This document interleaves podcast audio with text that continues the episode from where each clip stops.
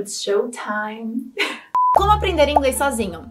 Hey guys, aqui é a Sara Scarcelli e hoje eu vou te mostrar como você pode aprender inglês sozinho. Você vai precisar conhecer alguns pontos fundamentais para essa sua jornada para que você tenha sucesso e muito resultado. Mas antes, se você quer conhecer mais sobre a minha aula, o meu método, o meu curso online ou presencial, clique no link que está na descrição desse vídeo para você saber como você pode aprender inglês de uma forma mais fácil, mais simples e até mesmo mais rápido sem enrolação.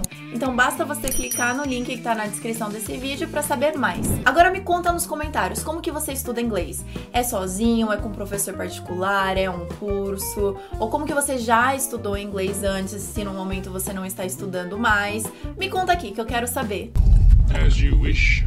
Eu quero começar falando sobre três barreiras que você pode se deparar ao estudar inglês sozinho: emocional, atitudinal e ou intelectual. Entenda que aqui vai de aluno para aluno, tá? Para cada aluno é diferente e também vai de conteúdo para conteúdo. Então, dependendo da matéria, também pode ter um resultado diferente, tá? Então, às vezes você é um aluno que você apresenta uma ou mais barreiras para um determinado assunto, mas para outro assunto não. Ou às vezes você tem uma barreira para um assunto e outra barreira diferente em outro assunto. Mas como saber e o que fazer com isso? Isso que é o mais importante. Você precisa identificar se você tem alguma barreira, né, emocional, intelectual ou atitudinal. Então, depois de identificar se você tem uma ou mais dessas barreiras, você pode se adaptar para colher o melhor resultado, principalmente quando for aprender inglês sozinho, tá? E a dica que vai hoje não é só para inglês, tá bom? Pode ser para tudo na sua vida. Então, preste atenção. O que é a barreira emocional? Então, aprender inglês é emocional. Na verdade, aprender um novo idioma é emocional.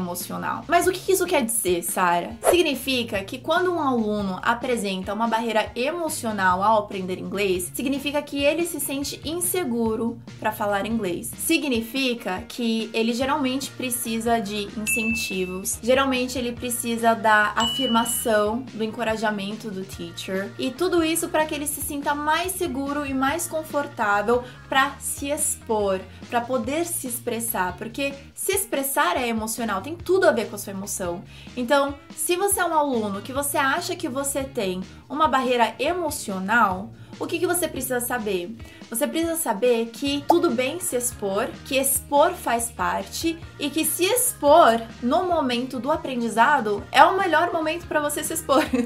então, não tenha medo de errar. Saiba que errar faz parte do aprendizado. Muita gente esquece disso porque errar é comum e é necessário. Quando a gente erra, a gente consegue se autocorrigir, a gente consegue identificar aonde a gente precisa melhorar e a gente consegue progredir. Então é necessário errar e saber onde está a sua dificuldade para você poder progredir no seu objetivo. E outra coisa, tem aluno que pensa, poxa, mas eu esqueço muito. Esquecer também faz parte de qualquer aprendizado, tá? Tem gente que pode ter mais afinidade com uma coisa ou outra, mas esquecer faz parte. Você não percebe o quanto que você esquece em português. Porque se você percebesse, você veria que, olha, não é tão diferente quanto no inglês.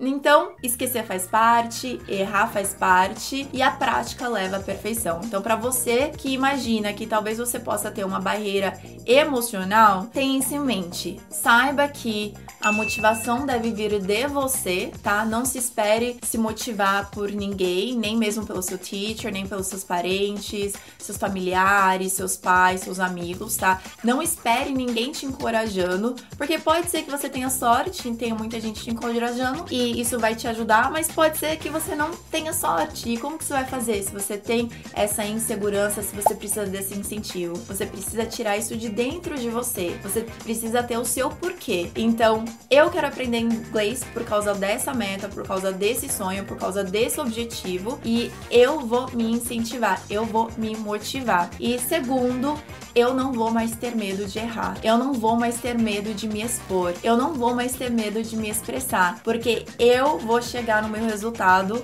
com a prática e a prática leva à perfeição, tá bom? Se você precisar, anota o que eu disse. Alright then. Vamos falar sobre a barreira atitudinal. Se você tem uma barreira atitudinal, cuidado, porque as suas atitudes podem ser os maiores responsáveis por você ainda não falar inglês hoje. Mas como assim, Sara? Bom, alunos que não vão até o fim, que sempre desistem, que fazem as coisas pela metade, que estão sempre fazendo mais de uma coisa no mesmo momento. Por exemplo, eu deveria estar fazendo inglês no meu curso online, mas eu estou também assistindo a novela. É uma barreira que vai atrasar, vai prejudicar, que vem dessas atitudes. Você não vai saber, porque você acha que não é com você, entendeu? Então você precisa pensar assim: olha, eu sou responsável pelos meus resultados também. Então, se você acha que você tem uma barreira atitudinal, você precisa persistir e até o fim. Eu vou aplicar as dicas que a Sara tá me passando, por exemplo. Eu tenho uma enxurrada de vídeos, de aulas com várias dicas, com vários exercícios para você praticar, mas o aluno com uma barreira atitudinal, ele só assiste o vídeo, mas ele não aplica, entendeu? Porque ele não sabe que a verdadeira transformação precisa vir de dentro dele. Então, se você viu uma dica valiosa, anota e faça, tá? Não deixe de fazer as atividades, não deixe de fazer até o fim, faça até o fim, faça as atividades, conserte aí essa atitude para ter uma atitude positiva, tá? Não fique reclamando. Aluno que também tem uma questão atitudinal é aquele aluno que reclama de tudo, ou que ele nunca vai conseguir aprender inglês por nada. Ah, esse vídeo tá ruim. Ah, porque você falou isso, então tá ruim. Sabe? Aquele aluno que pode reclamar de tudo. Então, talvez você se identifique com uma dessas atitudes então você pode se corrigir e talvez você se identificou com mais de uma atitude. Então você sabe que você precisa realmente se atentar, tá bom? E como eu disse, às vezes você pode ter uma mistura de uma barreira atitudinal com uma barreira emocional e tudo bem. O importante é você saber se ela existe, o que que ela é e consertar com o que eu tô te falando hoje. E last but not least, como eu gosto de falar, existe a barreira intelectual. O que que significa? Significa que existem níveis no aprendizado do aluno, tá? Então tem um aluno que pode ver uma vez só e já assimilar e já conseguir praticar e já saber do que tá falando. Geralmente esse é o aluno autodidata. E tem aquele aluno que ele precisa ver, mas ele esquece, então ele precisa ser lembrado mais uma ou duas vezes e aí ele já não vai mais se esquecer. E tem aquele aluno que precisa ver mais algumas vezes, tá? Então esse aluno é o que a gente chama de como se fosse uma barreira intelectual, mas na verdade não é que ele tem algum problema de intelecto, tá? Significa apenas que ele precisa ver e rever de maneiras diferentes aquela matéria ou aquele conteúdo. E isso eu aplico no meu curso com a reincidência. Então você está aprendendo um novo assunto, mas eu já sei que você vai esquecer, porque esquecer já faz parte. Para a maioria, por exemplo, em termos de autodidatas no Brasil, a gente tem é uma minoria número de pessoas autodidatas. Para autodidatas em inglês ainda, também é uma outra minoria. Então, por isso que o meu curso é focado para os outros alunos para os outros 95% das pessoas que não são autodidatas em algo, principalmente em inglês. Então, para esse tipo de aluno, eu já apresento um método onde você pode ver e rever o conteúdo de formas diferentes, ou seja, falando, ouvindo, escrevendo, praticando de diversas maneiras para fixar o conteúdo, para avisar o seu cérebro que isso é importante sim. Então, você só precisa lembrar o seu cérebro pelo método da reincidência. Olha, isso é importante importante, olha, isso é importante. E aí você vai conseguir aprender, tá? Através dessa técnica. Por isso que eu tô falando dessa técnica, porque ela é importante. Oh, now I see. Now I get it. Então agora que você já sabe isso e você vai poder corrigir isso na sua jornada, você precisa saber quais os próximos pontos. Então existe, por exemplo, a questão do material. E o material, ele é sempre muito focado na gramática de forma bem mínima. E na verdade, quem já ouviu falando aqui sobre como o meu curso foi desenvolvido e como que é a nossa história da família e tudo mais, você já sabe que o meu pai, ele de maneira nenhuma que conseguiu aprender com isso. Ele tentou com um, tentou com outro e ele viu que era tudo mais no mesmo. Na verdade, o material ele acabava tratando ele como um mestre do idioma. O material queria fazer com que o meu pai e os outros alunos se tornassem mestres do idioma, que soubessem tudo gramaticalmente, todos os nomes, todas as exceções expressões, sendo que quando você para para pensar, você não sabe isso no português. Mas isso não significa que você não é fluente em português. Você é fluente em português mesmo sem saber tanto dessa forma. O que, que você precisa fazer sozinho para que você não fique sempre focando tanto e tão minimamente na gramática a ponto de ficar tão focado nas exceções, nas regras e tudo isso que você já não sabe mais o que fazer, o que falar quando você estiver muito com esses materiais que podem às vezes te travar, quando o que você quer, na verdade, é se comunicar. Então, para você se comunicar em inglês, você precisa focar em alguns aspectos do idioma que eles são os mais importantes para você poder ter essa desenvoltura na sua fala e também poder ter uma boa compreensão na fala da outra pessoa, seja ele um nativo ou não. O primeiro ponto é a estrutura do idioma, tá? Na verdade, a gente descobriu que existem apenas 16 estruturas do inglês, então não é aquele bicho de sete cabeças. Então você precisa casar as estruturas da frase, do idioma, com os tempos verbais. Por exemplo, a estrutura é para eu. É para eu almoçar. I'm supposed to have lunch. Era para eu almoçar. I was supposed to have lunch. Não é para eu almoçar. I'm not supposed to have lunch. Não era para eu almoçar. I wasn't supposed to have lunch. Então você tá aprendendo uma estrutura e os seus tempos verbais, por exemplo. E nos tempos verbais a gente tem passado, presente, futuro e por aí em diante. O que mais que é muito importante para o seu estudo quando você for aprender inglês sozinho? Os connectives, os conjunctions, aquilo que vai ligar uma estrutura de frase com uma outra estrutura de frase. I wasn't supposed to have lunch. But I'm going to have lunch. Não era para eu almoçar, mas eu vou almoçar. I wasn't supposed to have lunch, but I'm hungry. É um outro exemplo, mas eu tô com fome. Não era para almoçar, mas eu tô com fome. Então você viu como um simples but, um simples conectivo, já te dá um pouco mais de desenvoltura aí para você poder conectar duas frases. O que mais que também é importante na hora do seu estudo? A reincidência. Muita gente acha que só porque você viu isso, ou você anotou isso, ou você conheceu um significado e repetiu em voz alta, que ok, o meu cérebro vai internalizar. Só que não é assim que funciona, tá? Para você estudar inglês sozinho, você precisa fazer a reincidência. E que é muito difícil para os alunos hoje, porque é muito difícil o aluno ir lá e ficar voltando e saber como voltar e saber como abordar das várias formas diferentes. Como eu falei que, por exemplo,